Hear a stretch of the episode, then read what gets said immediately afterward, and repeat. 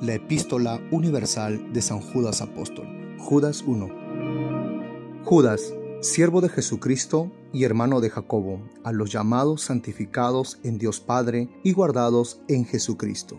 Misericordia y paz y amor os sean multiplicados. Amados, por la gran solicitud que tenía de escribiros acerca de nuestra común salvación, me ha sido necesario escribiros exhortándoos que contendáis ardientemente por la fe que ha sido una vez dada a los santos, porque algunos hombres han entrado encubiertamente los que desde antes habían sido destinados para esta condenación, hombres impíos que convierten en libertinaje la gracia de nuestro Dios y niegan a Dios el único soberano y a nuestro Señor Jesucristo.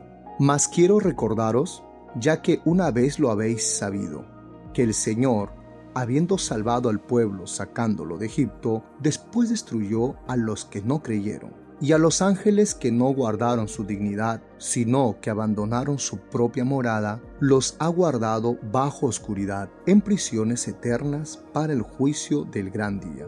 Como Sodoma y Gomorra y las ciudades vecinas, las cuales de la misma manera que aquellos, habiendo fornicado e ido en pos de vicios contra naturaleza, fueron puestas por ejemplo, sufriendo el castigo del fuego eterno. No obstante, de la misma manera también estos soñadores mancillan la carne, rechazan la autoridad y blasfeman de las potestades superiores. Pero cuando el arcángel Miguel contendía con el diablo, disputando con él por el cuerpo de Moisés, no se atrevió a proferir juicio de maldición contra él, sino que dijo, el Señor te reprenda. Pero estos blasfeman de cuántas cosas no conocen y en las que por naturaleza conocen se corrompen como animales irracionales. Ay de ellos, porque han seguido el camino de Caín y se lanzaron por lucro en el error de Balaam y perecieron en la contradicción de Coré.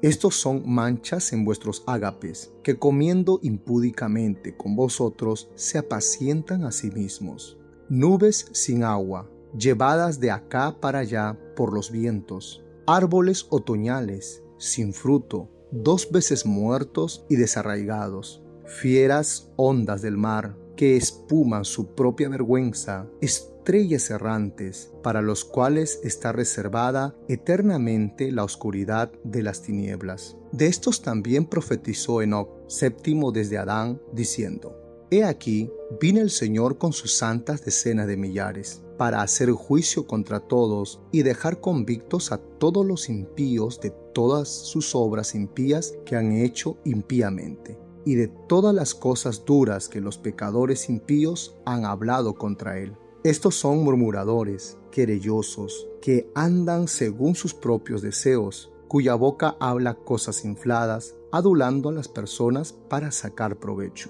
Pero vosotros, amados, tened memoria de las palabras que antes fueron dichas por los apóstoles de nuestro Señor Jesucristo, los que os decían, en el postrer tiempo habrá burladores que andarán según sus malvados deseos. Estos son los que causan divisiones, los sensuales que no tienen al Espíritu pero vosotros, amados, edificando sobre vuestra santísima fe, orando en el Espíritu Santo, conservaos en el amor de Dios, esperando la misericordia de nuestro Señor Jesucristo para vida eterna. A algunos que dudan, convencedlos, a otros salvad, arrebatándolos del fuego, y de otros tened misericordia con temor, aborreciendo aún la ropa contaminada por su carne y a aquel que es poderoso para guardaros sin caída y presentaros sin mancha delante de su gloria con gran alegría. Al único y sabio Dios, nuestro Salvador, sea gloria y majestad, imperio y potencia, ahora y por todos los siglos. Amén.